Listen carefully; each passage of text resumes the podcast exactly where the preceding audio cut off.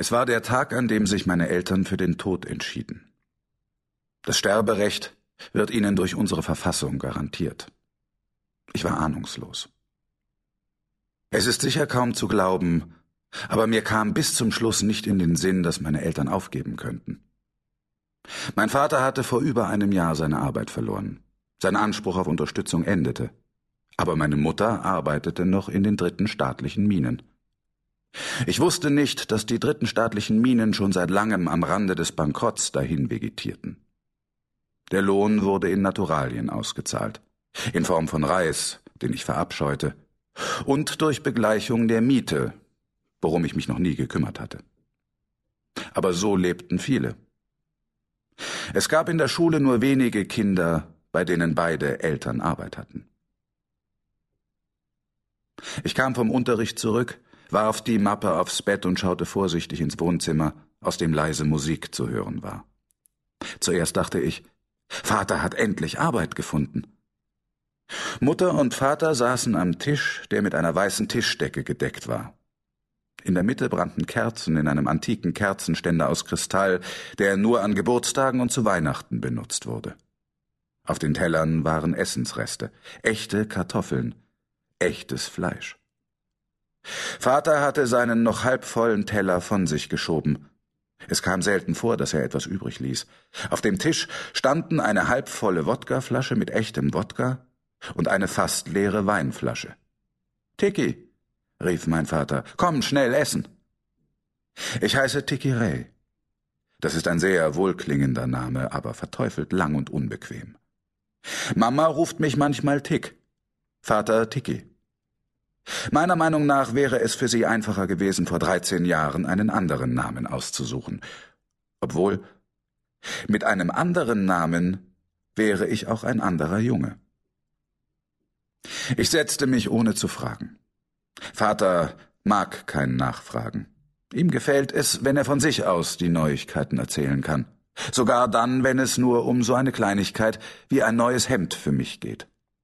Mama versorgte mich schweigend mit einem Berg Kartoffeln und Fleisch und stellte die Flasche mit meinem Lieblingsketchup neben den Teller. Also leerte ich in voller Zufriedenheit meinen Teller, bis Papa meine Ahnungslosigkeit beendete. Eine Arbeit hatte er nicht gefunden. Für Leute ohne Neuroschand gibt es jetzt überhaupt keine Arbeit mehr. Sie müssten sich einen Schand einsetzen lassen, aber bei Erwachsenen ist das eine sehr gefährliche und teure Operation. Und Mutter bekommt kein Geld ausbezahlt, also können sie nicht einmal mehr die Lebenserhaltungssysteme bezahlen.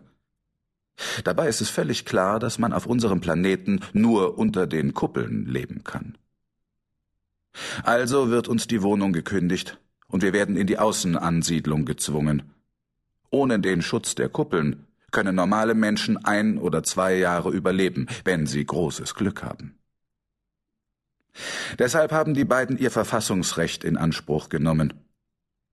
Ich saß da und war regelrecht versteinert. Ich konnte nicht sprechen, sah die Eltern an und rührte mit der Gabel in den Kartoffelresten herum, die ich gerade mit Ketchup vermengt und in einen roten Brei verwandelt hatte. Ich nehme eben gern zu allem Ketchup, obwohl ich deshalb ausgeschimpft werde. Jetzt schimpfte niemand mit mir. Ich hätte sicherlich sagen müssen, dass wir lieber alle zusammen ins Außenleben gehen sollten.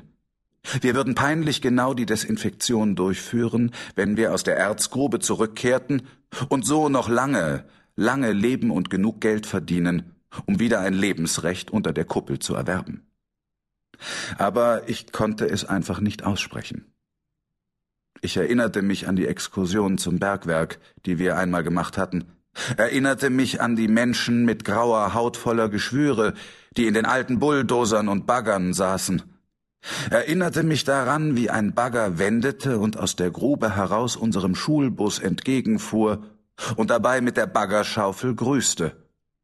Und aus dem Führerhaus heraus lächelte ein Baggerführer mit einem Krokodilmaul das sich bei allen Verstrahlten ausbildet. Er wollte uns natürlich einfach nur erschrecken. Aber die Mädchen schrien und auch die Jungen bekamen eine Gänsehaut.